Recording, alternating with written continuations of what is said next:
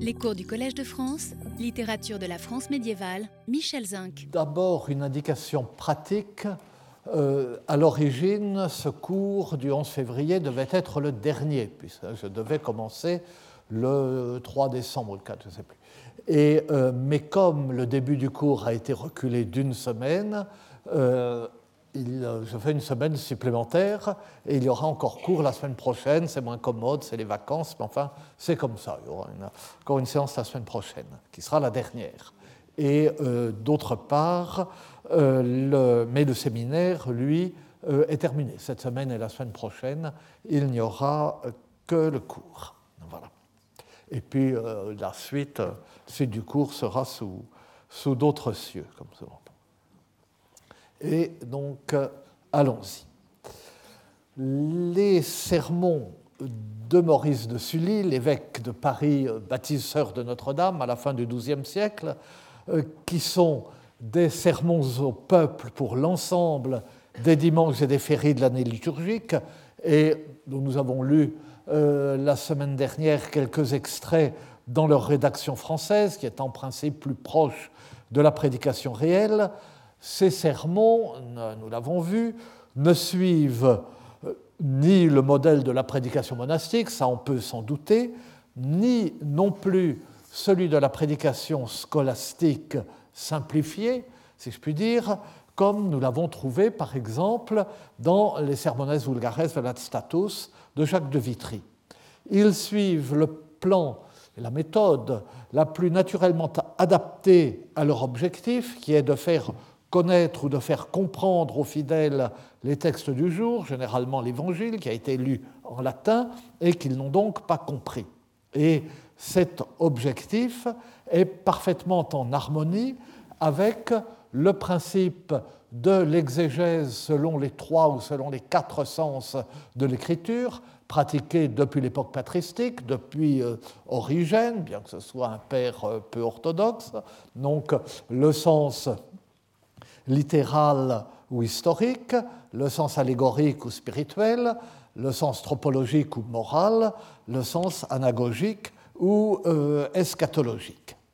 Et, euh, et, donc, on euh, on lit, on paraphrase l'évangile du jour, et donc en même temps, en la paraphrasant, en glissant un petit commentaire, on fait comprendre le sens littéral et euh, on éclaire euh, les aspects historiques, et puis ensuite on en donne le sens spirituel et surtout moral.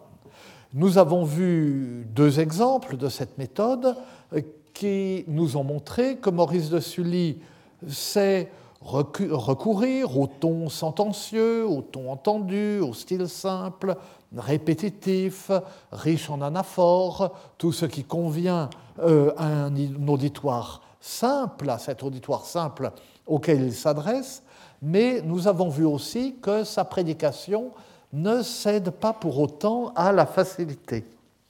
Et les deux sermons euh, que nous avons lus, euh, celui pour le troisième dimanche de carême et celui pour le 19e dimanche après la Pentecôte, nous ont montré au contraire un effort réel, un effort qui prend en compte sans démagogie finalement les intérêts et le mode de vie de son auditoire pour un effort pour fonder euh, sur euh, l'exégèse spirituelle et morale du, euh, texte évangélique du jour, de miracles du Christ, dont il montre que la signification l'emporte sur l'aspect surnaturel, hein, pour fonder sur eux des considérations qui ne sont pas si sommaires que cela non plus, sur le sens et la pratique de la confession, qui est, si on peut dire, la grande nouveauté de l'époque et la grande nouveauté qu'il faut faire passer euh, auprès du, du, peuple.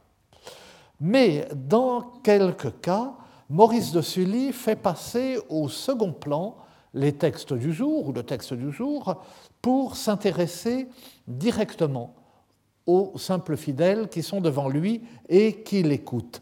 Et nous en avons vu un exemple avec le début du sermon pour la circoncision, ce sermon qui au début de l'année met en garde contre la coutume des étrennes et contre les autres pratiques superstitieuses qui sont destinées à s'assurer une année prospère.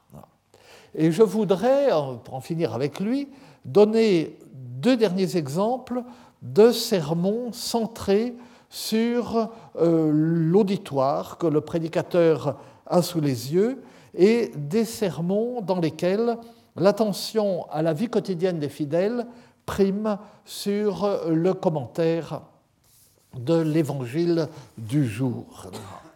Alors, enfin, premier de mes derniers exemples, si je puis dire, euh, le sermon pour Pâques. Donc, un sermon pour la plus grande fête de l'année, euh, le sermon pour Pâques. Et je ne veux pas bon, vous ennuyer davantage en vous accablant sous les sermons de Maurice de Sully en vous euh, citant, vous lisant indéfiniment des sermons de Maurice de Sully, quoique, euh, bon, je les avais lus, commentés, annotés, etc., par devoir en faisant ma thèse il y a bien longtemps, et le, en les relisant, j'ai été agréablement surpris. C'est vraiment pas si mal que ça. Hein. Mais enfin bon, pas si mal que ça. C'est pas non plus qu'on lit le soir avant de s'endormir. Et le bon, donc je ne cite pas vraiment le sermon euh, euh, pour Pâques et euh, je me contente de le, le résumer d'un mot. Ce sermon d'ailleurs prend pour thème non pas l'évangile de la messe de Pâques, mais la citation très connue de l'évangile de Jean 6, 54, Qui manducat carnem meam et bibit sanguinem meum, abet vitam aeternam, et ego resuscitabo eum in novissimo die, celui qui mange ma chair et boit mon sang à la vie éternelle, et je le ressusciterai au dernier jour. Vous savez qu'il euh, y a cette particularité qui est littérairement importante, parce que c'est très important pour le développement de la légende du Graal que euh, dans l'évangile, dans le quatrième évangile, dans l'évangile de Jean, il n'y a pas de récit de la scène. De, la scène enfin de la scène CE accent grave et de la scène euh, SC fondatrice euh, de l'Eucharistie. À la place, il y a le, le, repas chez Simon. Et donc, on ne trouve pas chez Jean la fameuse formule ceci est mon corps, ceci est mon sang, qu'on trouve dans les trois évangiles synoptiques. En revanche, beaucoup plus tôt dans l'Évangile, vers le début de l'Évangile de Jean, euh, le Christ, à un moment, dit hein, euh, cela, cette phrase, celui qui mange ma chair et boit mon sang a la vie éternelle et je le ressusciterai au, dernier jour. Et euh, c'est important pour la, légende du Graal parce que, mais nous, nous l'avions vu, je crois, il y a quelques années, parce que Robert de Boron celui qui rattache la légende du Graal à la, légende de Joseph d'Arimathie, suit l'évangile de Jean. Et donc chez lui, il n'y a pas de dernière scène. Et que le euh, repas dont il parle, c'est le repas chez Simon. Et que du coup, le Graal est un euh, récipient, un vaisseau dont s'est servi le Christ, mais ce n'est pas euh, le, premier calice, la première consécration, d'une certaine façon. Et euh, il y a quelque chose de. bon, c'est comme tout ce qu'on fait, hein. ça a l'importance qu'on veut, mais enfin qui peut euh, intriguer ceux qui s'intéressent à ces questions. Donc je reviens à mon sermon de Maurice de Sully pour Pâques, commentant cette phrase de l'évangile de Jean. Mais enfin, commentant cette phrase Non, justement, il ne commente pas cette phrase. Il la cite au début, comme ça on sait très bien de quoi il s'agit, hein, mais ensuite, tout le... Et, vous voyez, il cite cette phrase qui est une phrase eucharistique, hein, qui est une phrase sur la communion. Hein, celui qui mange ma chair et boit mon sang. Pourquoi Parce que le jour de Pâques, on communie, à une époque où on communiait très très rarement, quelquefois une fois par an, ou à Noël et à Pâques, ou à tout ça, Noël et à Pâques. Et donc, le jour de Pâques, on communie, pour beaucoup c'est le seul jour de l'année où on communie, donc il ne commente pas un évangile portant sur la résurrection, euh, euh, l'évangile de Pâques, il commente une phrase essentielle euh, portant sur le, euh, l'Eucharistie, ensemble. Bon.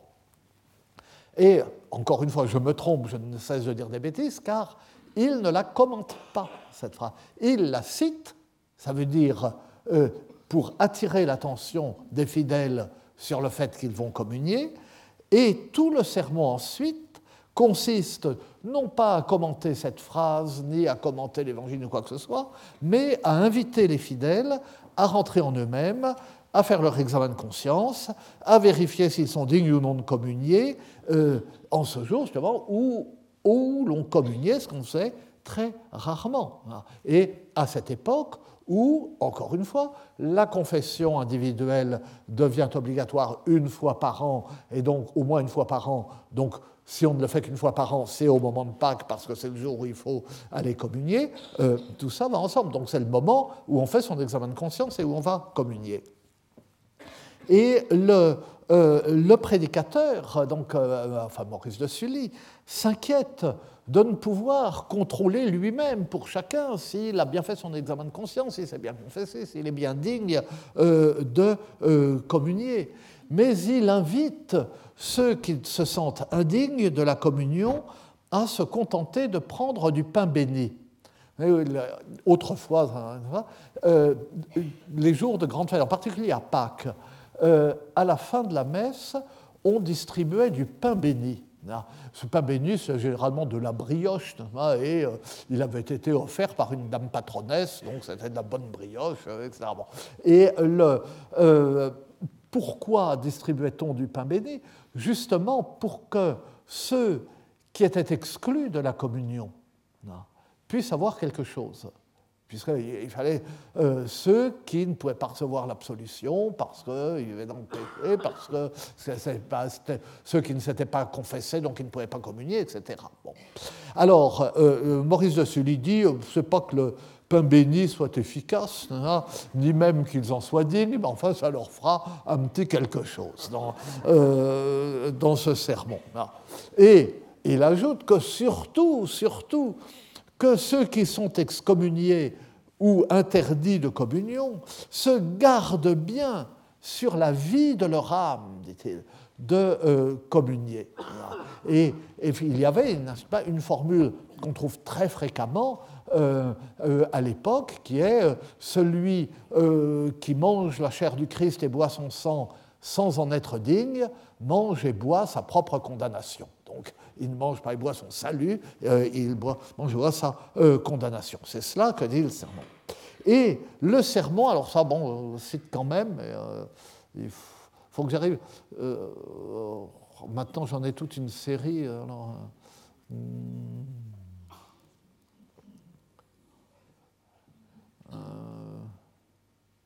Voilà.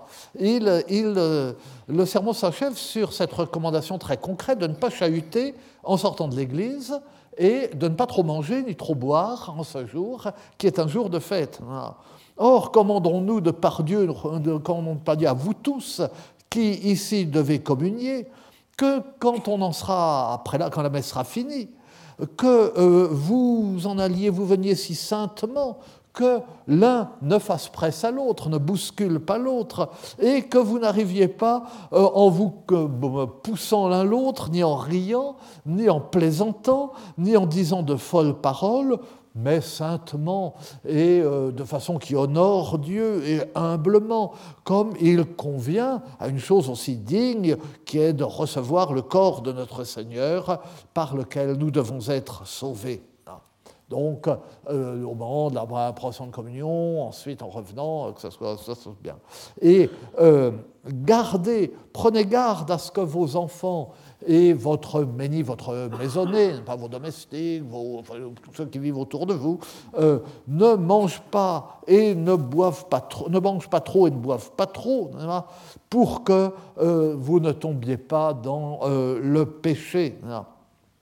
Et si vous voulez bien euh, euh, veiller à cela et euh, maintenir, bien vous en tenir à ce que je vous ai dit, vous aurez la vie éternelle et notre Seigneur vous ressuscitera au jour du jugement et vous mettra sans accent dans sa gloire. Quod nobis prestare dignetur, per secula seculorum. Amen. Et le, donc, Voyez comment c'est.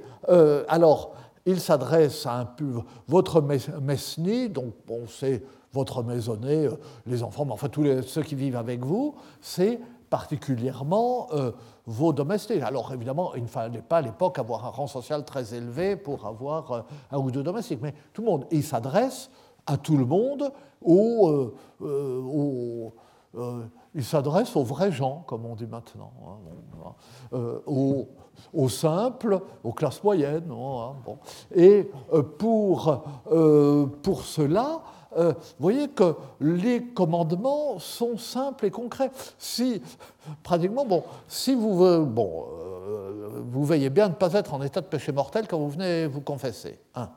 Et puis ensuite, euh, vous ne poussez pas, vous riez pas, vous ne faites pas des blagues en partant, et euh, vous ne mangez pas trop, vous ne buvez pas trop. Avec ça, vous aurez la vie éternelle.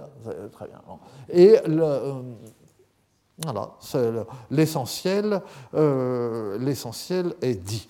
Mais enfin, c'est euh, euh, si il ne faut pas manger, pas trop boire, parce que c'est le euh, nous l'avons déjà vu à propos d'un autre texte, euh, cette manifestation de la sensualité entraîne ensuite toutes les manifestations de la sensualité et entraîne euh, à tous les désordres. Il y a un, continuum des péchés, hein, et c'est ce que moi, j'ai lu déjà le site, je raconte toujours la même chose, le, conte de, la vie des pères, de du Saint-Hermite, euh, qui agace le diable parce que le diable n'arrive pas à lui faire commettre de péché, et le diable va trouver Dieu et lui dit quand même, permets-moi de lui faire commettre un péché. Alors il embête tellement Dieu que Dieu lui dit, puis Dieu a confiance dans l'ermite, Dieu lui dit, bon ben, tu peux lui faire commettre un péché, mais un seul, et il aura le choix de son péché. Et alors, euh, le diable va trouver l'ermite et dit voilà, j'ai le droit de te faire commettre un péché. Hein. Et alors, euh, mais il faut que je te donne le choix. Alors, qu'est-ce que tu préfères? Euh, Coucher avec une femme, tuer un homme ou t'enivrer alors l'ermite dit, bah, je choisis de m'enivrer. Mais une fois qu'il est ivre, naturellement, il couche avec une femme et il tue un homme. Et donc, euh, lorsque, euh, Maurice de Sully dit ne mangez pas trop, ne buvez pas trop, il sait ce qu'il dit. on ne finit pas toujours par tuer un homme. et, euh, alors, dernier exemple où l'attention à la vie quotidienne des fidèles prime sur le commentaire des, textes du jour, ben le sermon pour le dimanche suivant euh, le sermon pour le dimanche après Pâques, celui qu'on appelait autrefois le dimanche de Quasimodo, ah, d'où le, nom du personnage, euh, parce que c'était le début de la première euh, lecture, enfin pas, lecture des textes scripturaires, mais le, premier texte liturgique du jour. Et le dimanche Quasimodo, l'évangile du jour, c'est pourtant un texte capital, c'est le doute de Thomas à la fin de l'évangile de Jean, toujours. Et euh, le thème du sermon, c'est euh, l'ultime parole du Christ, quia uh, me Thomas credisti, beati qui non viderunt et crediderunt, parce que tu m'as vu, Thomas, tu as cru, bienheureux ceux qui n'ont pas vu et qui croiront. Et le, euh, donc, le sermon commence sur cette citation extrêmement importante hein, et qui a donné lieu ensuite à des euh, débats théologiques sans fin. Il y a eu ici même, il y a, longtemps, il y a bien une dizaine d'années, une série de conférences d'un helléniste américain sur la question de savoir si lorsque le, le, Christ dit à Thomas Mets ton doigt dans mon flanc, etc., si Thomas l'a fait ou non. Et, et, ça a été un grand débat parce que les catholiques disent qu'il l'a fait, les protestants disent qu'il ne l'a pas fait. Et, mais l'enjeu est extrêmement important parce que si Thomas a touché, il a vérifié la vue et l'ouïe par le toucher. Il y a, une preuve, une conjugaison des sens. Si, comme finalement le, texte de l'Évangile le laisse supposer, euh, il n'a pas touché, il a choisi la foi contre la preuve.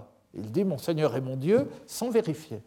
C'est quelque chose euh, d'extrêmement important. Mais dans l'iconographie, on le montre toujours en train de toucher parce que euh, sinon on ne peut pas identifier la scène si on ne voit pas qu'il est en train euh, de mettre le doigt. Et d'autre part, la tradition, enfin l'orthodoxie catholique, si je puis dire, dit qu'il aurait, comme notre Seigneur lui a dit, mets le doigt, il n'a pas osé refuser, il ne pouvait pas désobéir. Donc il, Donc il l'a fait. Enfin bref, tout ça, vous voyez, enfin, il y a une littérature extrêmement abondante, enfin, des, exégètes, des, de théologiens sur euh, euh, là-dessus. Et euh, le sermon de Maurice de Sully cite la phrase du Christ et après n'en dit pas un mot. Et et voilà, euh, immédiatement après cette citation, il commence de la façon suivante. Seigneur, donc euh, messieurs, si vous voulez, euh, le carême est passé, Pâques est passé, la plupart d'entre vous sont confessés et ont communié, la plupart d'entre vous, c'est cet ordinateur qui met des accents partout, ont, la plupart d'entre vous ont quitté, vais plus relire, ont quitté le diable, ont renoncé au diable et à ses œuvres, et ils se sont attachés à Dieu et à son service. Or, chacun de vous peut penser qu'il n'est plus besoin de faire des sermons, hein, d'admonester les gens en leur disant de se garder du diable et euh, de ses embûches. Hein. Donc, bon, il dit, euh, il prévient, n'est-ce pas, une objection. C'est pas la peine de, euh, aujourd'hui, c'est pas la peine de faire un sermon. On est tout propre, tout neuf. Euh, tout va bien, ça va Bon. Or, sachez qu'il est très nécessaire de parler. Il est plus nécessaire de parler maintenant de Dieu qu'à tout autre, qu'en tout autre temps.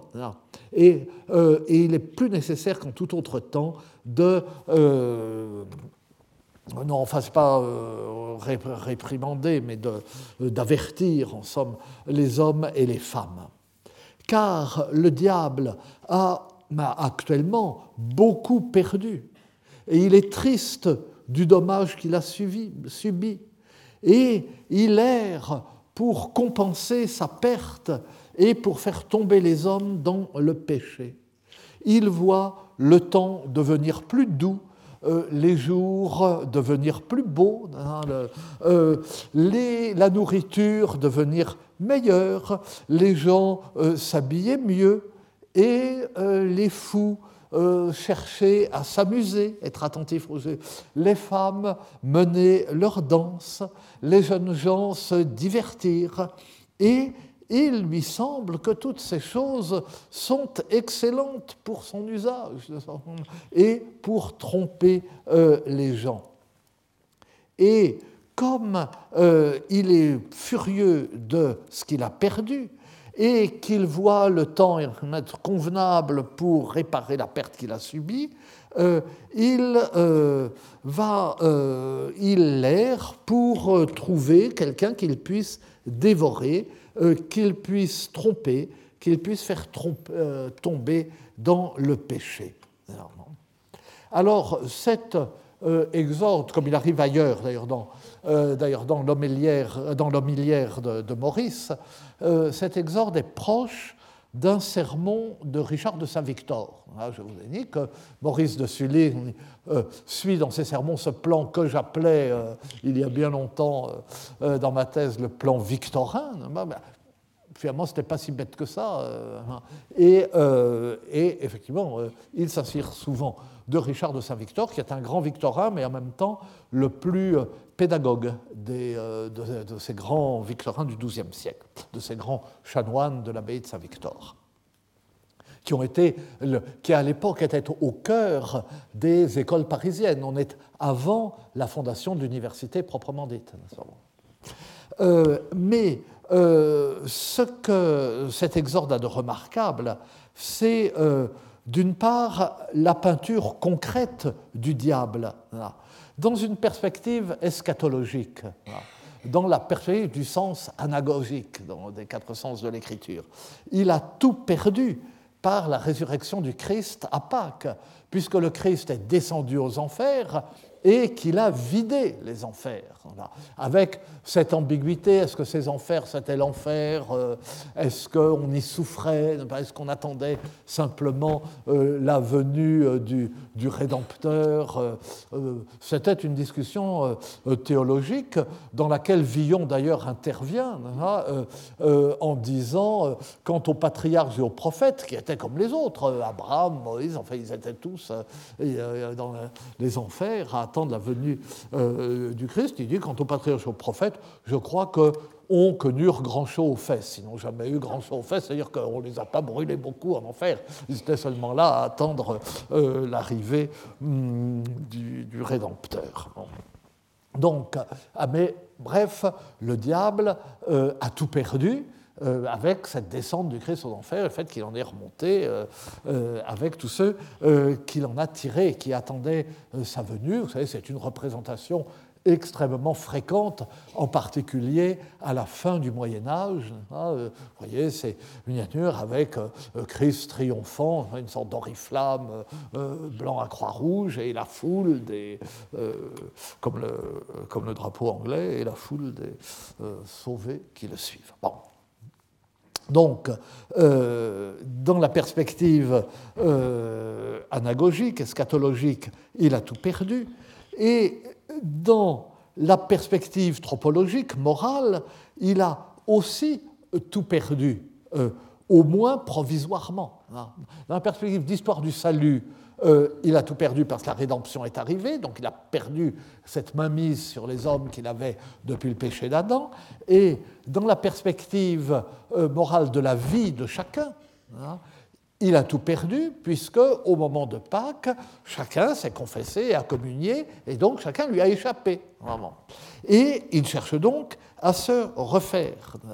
Et voyez que la, la, façon dont le, texte est présenté, ou est raconté même, est proche des, euh, des contes populaires, euh, tous ces contes qui tournent autour des ruses du diable, hein, et euh, la, ruse du diable et, le, et les, les contre-ruses. il demande à emporter ce qui est derrière la porte, mais derrière la porte, il y a le balai de jonc, et non pas la personne qu'il croyait y être. Euh, il demande euh, ce qui pousse en haut du sol et le paysan euh, sème des raves. Il demande ce qui pousse sous le sol et le paysan sème du blé, etc. Donc c'est comme un conte sur les ruses du diable et on voit le diable en chasse essayant de trouver des proies et qui doivent essayer de lui échapper. Et c'est une façon de mettre les fidèles en garde sur un ton familier et sur un ton qui leur est familier contre les tentations propres au printemps et qui sont présentées elles aussi non seulement de façon euh, très concrète, mais de façon poétique. De façon euh, très concrète, le temps s'adoucit, il fait moins froid, euh, il fait beau, on se nourrit mieux et du coup, on a, on, a, envie de sortir et on a envie de se faire beau, les gens s'habillent mieux. Euh, l'hiver, on, simplement, on, se, euh, on met des, capes, des pèlerines, des, des pelisses. On ne cherche pas à être beau, mais à se protéger du froid. Mais euh, dès, que, dès que le printemps vient, on cherche, on cherche à être beau. Et il y avait ces coutumes que, le, enfin, euh, en avril, en mai, pour le 1er mai, on s'habillait de vert, de vert gai. Et pensez, enfin évidemment c'est beaucoup plus tardif que euh, Maurice de Sully, à la représentation du mois de mai euh, dans les Très riches du duc de Berry, où on voit comme un cortège de seigneurs et de dames et euh, ils sont tous habillés de vert. Euh, le, roi donnait des vêtements verts euh, à son entourage, etc. Donc on, on, se fait beau et, et on s'amuse.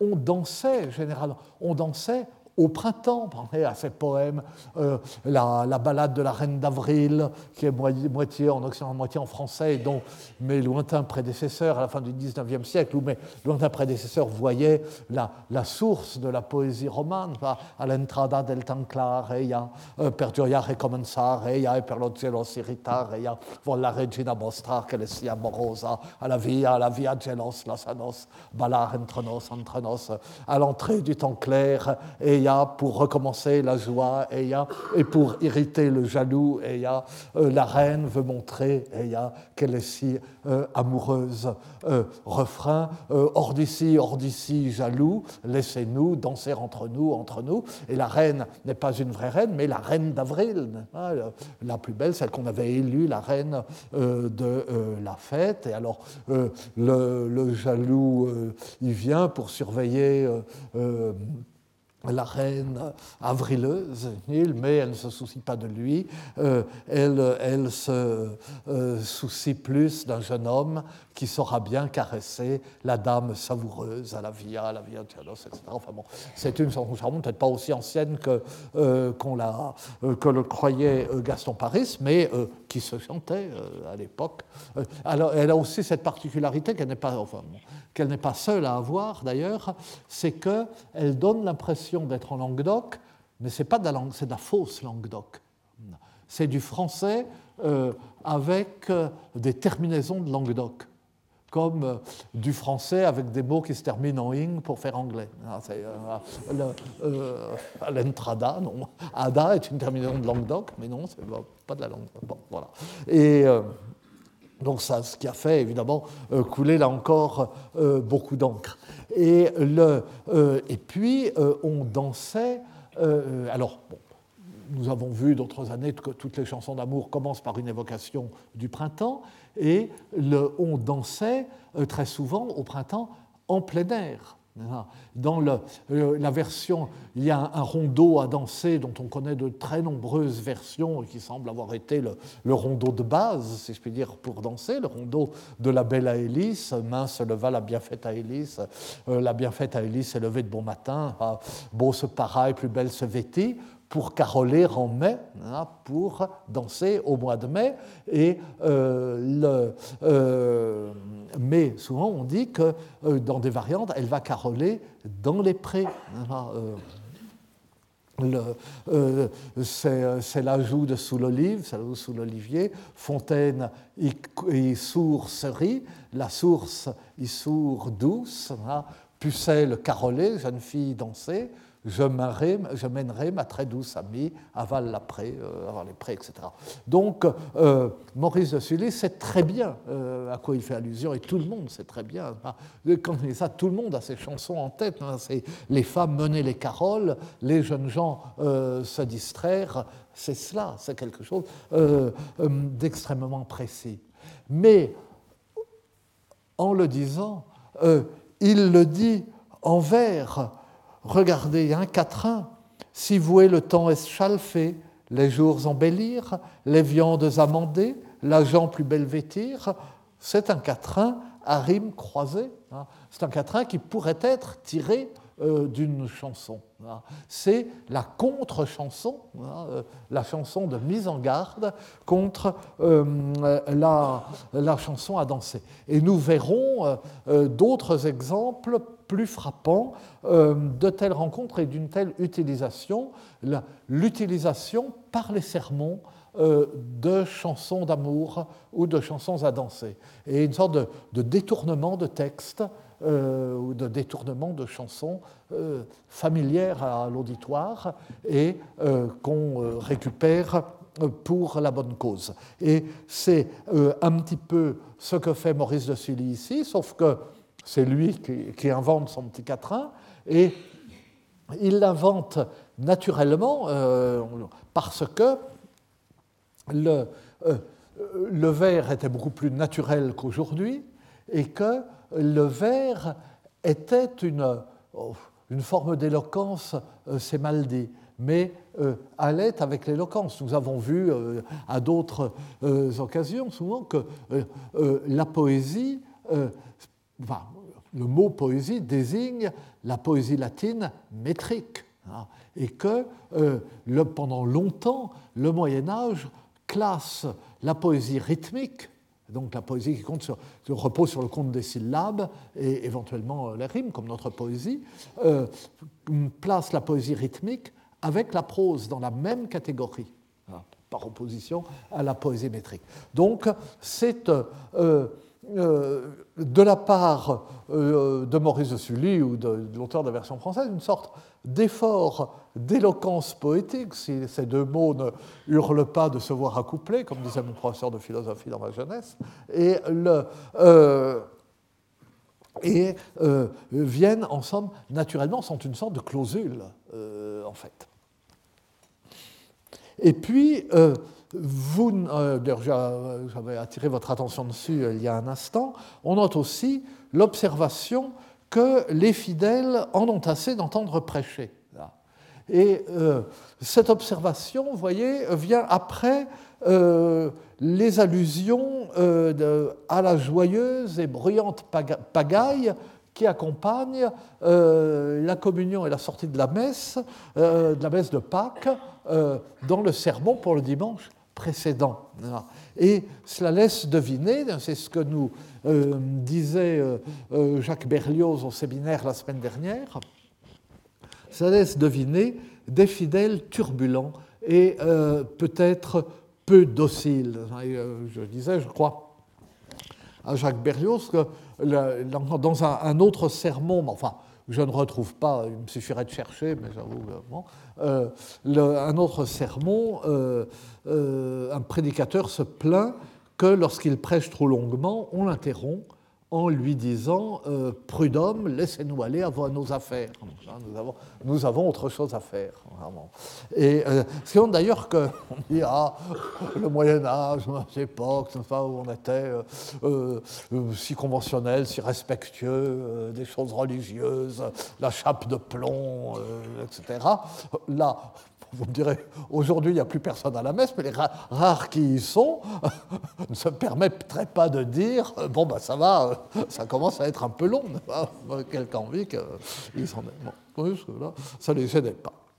Et alors, donc, bon, voilà euh, quelques exemples, enfin, euh, un petit panorama de la façon dont est fait le sermonnaire de Maurice de Sully, euh, de la façon dont il conçoit la prédication, l'enseignement que, contient cette prédication, la façon de le transmettre, le ton et aussi les euh, efforts euh, pour s'adresser directement à ce public, des simples fidèles qui est devant lui. Non pas seulement comme dans des sermones ad status, de se dire euh, tel public, tel auditoire a besoin qu'on dise telle chose, donc euh, j'ajuste mon tir euh, théologique et moral en fonction de lui. Bien sûr, il se le dit, mais d'une certaine façon, il l'enrobe, il le dissimule et il, il, agit vraiment, c'est vraiment un sermon de terrain. Ah, ce que ne sont pas euh, les, les sermones ad status. Alors nous allons maintenant euh, quitter Maurice de Sully euh, pour voir, enfin, nous quitterons bientôt, mais enfin bon, ce cours se termine. L'an prochain, pour la dernière année, ce sera assez pour les sermons. Du ah, quoique, Enfin bon, en tout cas pas toute l'année. Bon. Mais euh, nous allons quitter euh, Maurice de Sully pour voir l'exemple d'une méthode exactement inverse à la sienne. Qu'il pratique une exégèse de la péricope évangélique du jour adaptée euh, au simple, ou bien qu'il leur adresse directement sur un ton simple des recommandations immédiates, concrètes, euh, nous avons vu que Maurice de Sully est toujours très soucieux du progrès spirituel euh, des, des, fidèles. Et le sermon, dont je vais dire quelques mots maintenant, est un sermon au simple dont la visée est, si on peut dire, plus intéressée et euh, qui utilise jusqu'à la démagogie toutes les ficelles d'une rhétorique capable de faire effet euh, sur euh, les simples gens. Nous allons voir un prédicateur, peut-être, c'est même un euphémisme, moins soucieux de spiritualité, mais euh, qui est un homme de communication, c'est un vendeur de voitures d'occasion. Enfin, je reviens. Et alors, ce, moi de même, vous voyez, je remets les. Hmm, les pieds dans les traces de ma jeunesse. Donc, euh, je parlais de plan victorin euh, pour euh, Maurice de Sully. Et ce sermon, j'appelle depuis toujours, hein, enfin, depuis toujours, depuis, c'est donc cette, thèse, la prédication en langue romane avant 1300.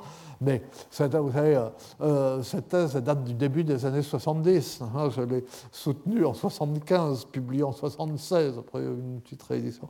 80, donc ça, c'est pas, pas une nouveauté absolue. Mais enfin bon. Et euh, donc, euh, je l'appelais ce sermon le sermon d'Amiens. Et il est contenu dans le manuscrit Paris, Bibliothèque nationale de France, Picardie 158. Je le dis, ça, vous me direz, ça n'a aucun intérêt, mais ce n'est pas un manuscrit du euh, euh, fond français ou du fond latin euh, de la cote n'est pas français, FR, temps ou lat, temps, hein. c'est Picardie 158. Et nous allons voir pourquoi. Et c'est un. Pour, ce que c'est que ce fond Picardie? C'est un long sermon très particulier qui est conservé de façon particulière et dont, bon, dont je m'étais beaucoup occupé euh, à l'époque dans ma thèse, mais enfin, euh, il mérite vraiment qu'on s'en occupe euh, et je ne dirai pas, je ne vais pas répéter ce que j'avais dit dans, dans, ma thèse. Enfin, là, pour une fois, je peux avoir, la tête haute. Hein, D'ailleurs, même pour Maurice de Sully, je ne vais pas répéter. Non, non, mais c'est vrai en plus. Hein, et le, et euh, donc ce, sermon était intéressant, m'avait beaucoup intéressé.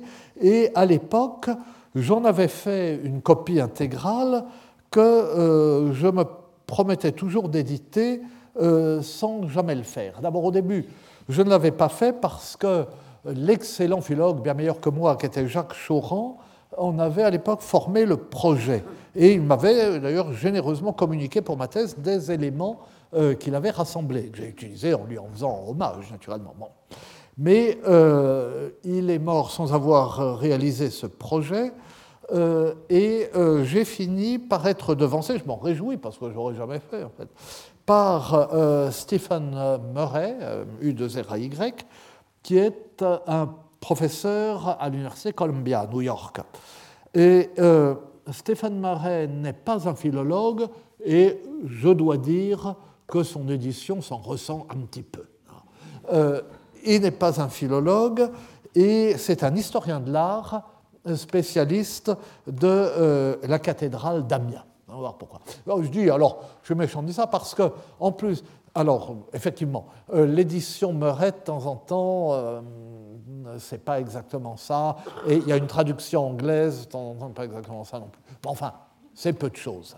Et, le, et du coup, euh, j'ai voulu réutiliser pour ce cours ma, propre transcription. Et j'ai pu retrouver. Elle doit être dans un, carton à la cave. Enfin bon, euh, euh j'ai pas retrouvé. Ça m'ennuie un petit peu parce que euh, quand même, j'aimerais bien retrouver. Bon. Mais enfin, c'est pas. Euh, ça n'a rien de dramatique. Mais, euh, et euh, d'ailleurs, je m'apercevrais sûrement, en la relisant, que j'avais fait des fautes de copie ou qu'il y avait des choses qui n'allaient pas. Donc, il vaut mieux que je garde avec le souvenir, que je reste avec le souvenir glorieux de ce travail plutôt que de voir combien il était mauvais. Mais. et alors donc, Murray est un, est un historien de l'art et c'est un grand spécialiste, c'est le grand spécialiste de la cathédrale d'Amiens.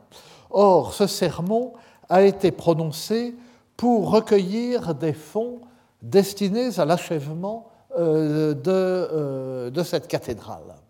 C'était, enfin, c'est un, euh, un, sermon de c'était une mission, en somme, et assorti d'une quête pour l'œuvre de, la cathédrale.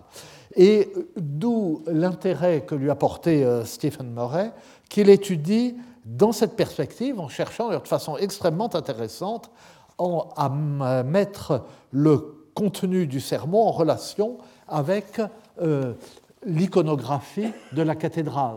Hein. Euh, par exemple, un des exemples du sermon le plus longuement développé, c'est la fameuse histoire du clerc théophile. Or, il y a une représentation du clerc théophile, etc.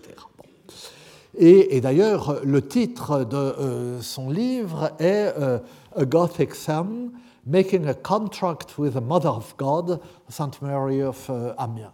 donc euh, euh, un sermon gothique, un contrat avec la Mère de Dieu, Sainte Marie d'Amiens. Ça a paru il y a un certain temps sur les presses de l'Université de Californie en 2004. Et vous voyez, le sermon est dit gothique comme la cathédrale, et le titre précise qu'il s'agit non de la Vierge en général, si je puis dire, mais de Sainte Marie d'Amiens, dont la statue est représentée sur la jaquette euh, du livre.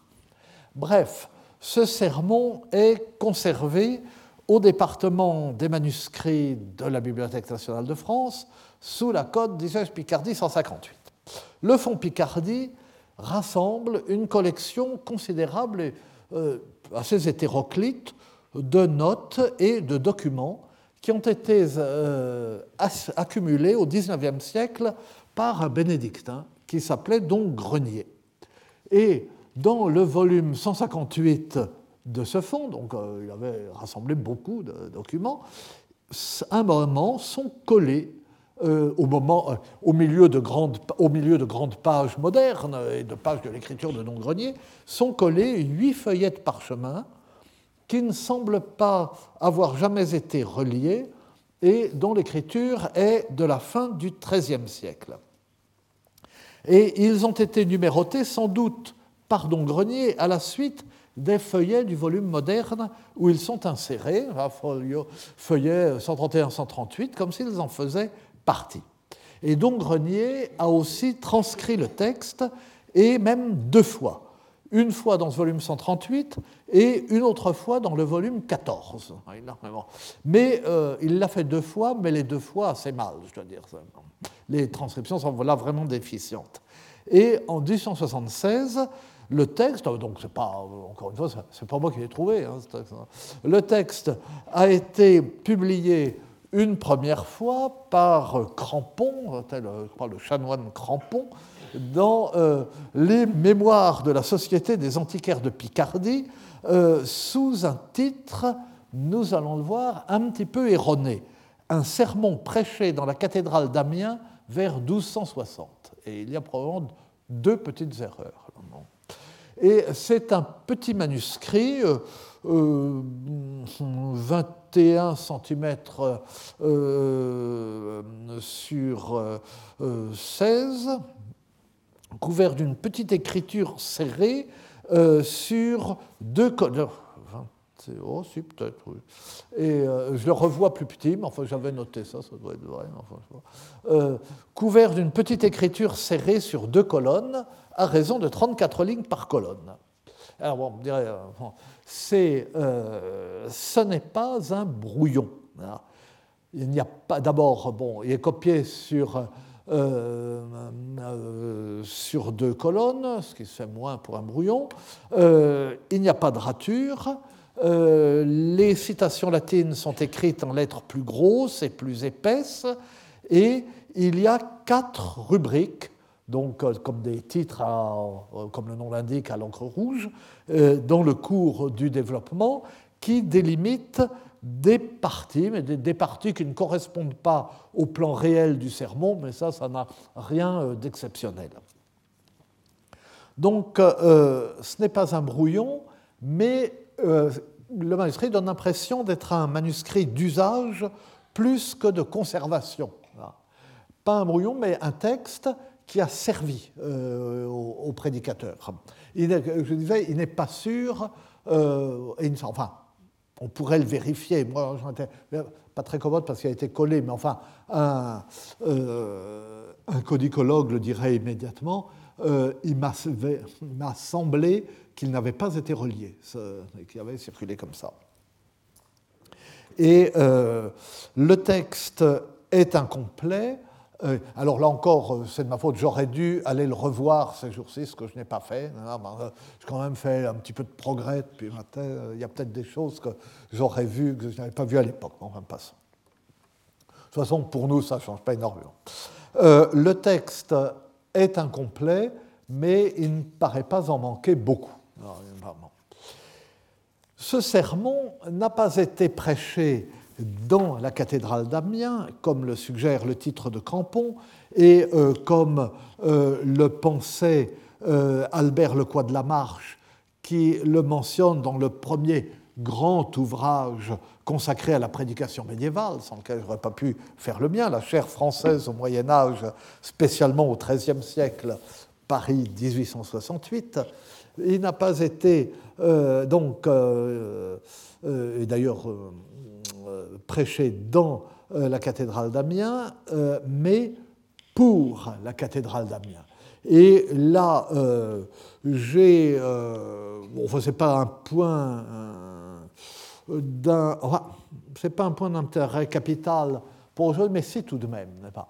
Je crois que j'ai montré euh, qu'il a été prêché dans une autre église du diocèse, ou peut-être, et même probablement successivement dans plusieurs églises du diocèse, peut-être dans les églises du diocèse, dans le cadre d'une mission itinérante destinée bon, à prêcher les bonnes gens et à les ramener à Dieu, mais aussi à recueillir des fonds pour l'œuvre de la cathédrale. Le prédicateur, dont certains indices m'avaient conduit à penser qu'il était peut-être dominicain, c'est certainement un prédicateur appartenant aux ordres mendiants. Il a une façon de prêcher qui ressemble plus à la façon de prêcher qu'on attribue traditionnellement aux franciscains, euh, plus familière, plus populaire, euh, avec de grosses ficelles, euh, etc. et ce qui est vrai de la, de la prédication des capucins ou des franciscains à la fin du Moyen Âge. Et encore dans l'émission, il y a encore des... là, vous savez que je suis grand amateur d'Henri Pourrat, il y a des, contes, des contes recueillis par Henri Pourrat qui plaisante sur ce, type de prédication franciscaine dans les missions, comme il y en avait tant euh, dans les campagnes au XIXe siècle. Euh, le, franciscain qui raconte l'histoire de Daniel dans la fosse aux lions, euh, et il dit Et, et les, lions avaient des yeux comme des roues de charrette, et ils avaient une queue comme d'ici au village voisin. Et alors, ce franciscain était accompagné d'un frère qui était chargé de tirer sur sa corde quand il exagérait trop. Alors il tire sur la corde. Alors le franciscain dit bon, bah, il avait des yeux comme des assiettes, et puis euh, une, euh, une queue comme euh, jusqu'à la maison qui est là-bas. Alors l'autre continue à tirer, bon, bah, il a des yeux, etc. Et, et, à la fin, il dit mais enfin, frère, machin, si vous continuez à tirer, les lions n'auront plus de queue du tout. Alors, enfin bon. Donc, c'est. Euh, bref, donc c'était un sujet de plaisanterie. Et c'est ce type, c'est au XIIIe siècle exactement ce type de prédication, ce sermon. Euh, c'est ce qui fait son intérêt. Euh, mais, alors, je me rappelle même, je retrouve, certains indices m'avaient fait penser que c'était plutôt un dominicain. Bref, il va de paroisse en paroisse avec les reliques ou des reliques de la cathédrale, conservé à la cathédrale, et il prêche pour obtenir des dons en promettant aux dons de l'évêque euh, des indulgences en échange. Et divers éléments m'avaient aussi conduit à penser, euh, en particulier à partir des, euh, des éléments que m'avait fournis Jacques Chauran, que cette tournée devait avoir eu lieu après 1276, non pas 1260, mais plutôt à la fin euh, des années 70 du XIIIe siècle, peut-être aux alentours de 1280, mais enfin à la fin des années 70 du XIIIe siècle, et parce qu'il cite euh, euh, le nombre de, on verra qu'il aime les chiffres, on verra pourquoi, le nombre d'abbayes ou de monastères qu'il y a dans le diocèse d'Amiens au moment où il parle, le, nombre de prêtres qu'il y a dans tout le diocèse à cette époque. Or, ce sont des éléments sur lesquels nous sommes renseignés. Euh, euh, l'administration ecclésiastique était bien faite euh, à cette époque. Et, donc, nous pouvons savoir à quelle époque ou à partir de quelle époque il y avait tant d'abbayes, tant de prêtres dans le diocèse d'Amiens. Et ça correspond à cela. À cette date, et c'est pour la cathédrale était en principe achevée et c'est probablement pourquoi le, euh, le chanoine Crampon, c'était le chanoine, euh, disait que le serment est de 1260, à une époque où la cathédrale était en train euh, de s'achever. Mais une cathédrale n'était jamais achevée. Hein. Et l'œuvre de la cathédrale pouvait de toute façon avoir besoin d'argent. Et la date, alors, la datation, il y a un élément qui en principe, aurait dû permettre de préciser la datation, c'est la mention que fait le prédicateur du pénitencier de l'évêque d'Amiens, qui est un dominicain nommé Vedoir de d'Enrichier. Alors, et il aime bien comme ça citer les chiffres des noms, enfin il fait l'important. Alors le pénitencier euh, Védoire, euh, de d'Enrichier. Et il dit que c'est de la bouche de Vedoir d'Enrichier qu'il a entendu l'exemplum sur lequel s'achève la partie du sermon qui nous est parvenu, l'exemplum du bourgeois honnête. Euh, malheureusement, euh, ce personnage ne semble pas nous être connu d'autre part. On n'arrive pas à mettre la main sur Vedoir de d'Enrichier, ce qui est peut-être, euh, peut-être qu'il n'y a pas de Vedoir de d'Enrichier, peut-être. Il fait tellement de malin, n'est-ce pas, qu'il est bien capable d'avoir, euh, tout où, il n'était pas pénitencier de l'évêque d'Amiens, euh, il était ailleurs, mais comme il se réclame de l'évêque d'Amiens, celui qu'il cite, bon. bon. Mais ce ne sont pas ces questions historiques qui nous occupent euh, ici, mais la nature et le ton de ce sermon, nature et ton du sermon, mais tout de même que nous comprendrons à la lumière euh, du contexte que je viens de rappeler, mais cela, c'est ce que nous verrons dans notre dernière séance. Je vous remercie. Retrouvez tous les enseignements du Collège de France sur www.colège-2-france.fr.